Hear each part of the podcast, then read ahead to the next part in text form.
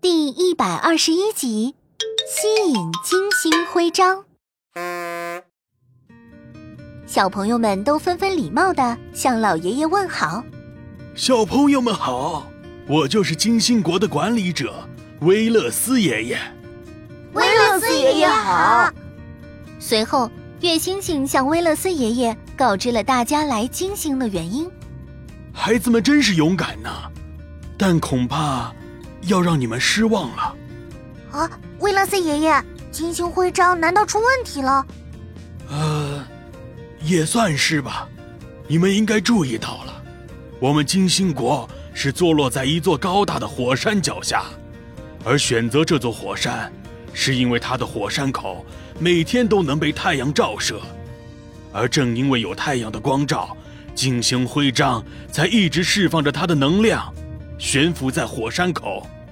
但前不久，太阳突然异变，那束光消失了，金星徽章就像是陷入了沉睡一般，落入了火山里。但是呢，好在金星徽章有极强的趋光性，它特别喜欢光，只要能制造太空中最亮的光，它自然就会再次漂浮起来。啊，那我们要怎么做啊？我们想的是建一个超级大的灯，将它照在火山口上空。通电后，它的光亮绝对能让金星徽章再次漂浮起来。不过，要实现这个计划，恐怕要等一年。可是，可是陨石到月球就在八天之内呀！别急，别急，一定还有更快的方法。对吗，方大镜爷爷？我倒是有一个想法。什么想法？这跟月星星有关。我突然想到，第一次见月星星时，她的衣服能在太空中散发光芒，这散发出来的光芒一定不普通吧？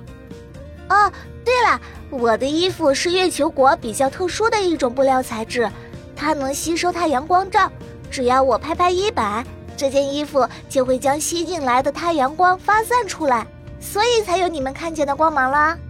月星星说着，又将衣服拍亮了。啊，那可以用月星星的衣服啊！现在太阳的光照不见了，但月星星衣服上的光就是吸收的太阳光。对呀，如果是太阳光照，那就能靠月星星去把金星徽章一点一点引出来。想到了这个更加快捷的方法，大家赶紧行动起来。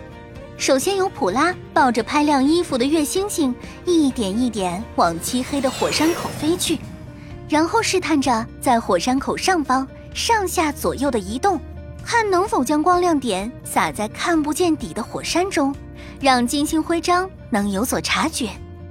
小朋友们都紧张万分，时间也一点一点流逝。你们快看，那有另一个光点！大家朝着安安指的方向望去，发现火山口中有一抹新的光亮，正在逐渐靠近发散着光芒的月星星。不多时，那抹光亮已被月星星攥在了手中。月星星小心翼翼地摊开掌心，看见了那枚如同缩小版金星外形的徽章。哎，拿到了！我拿到金星徽章了。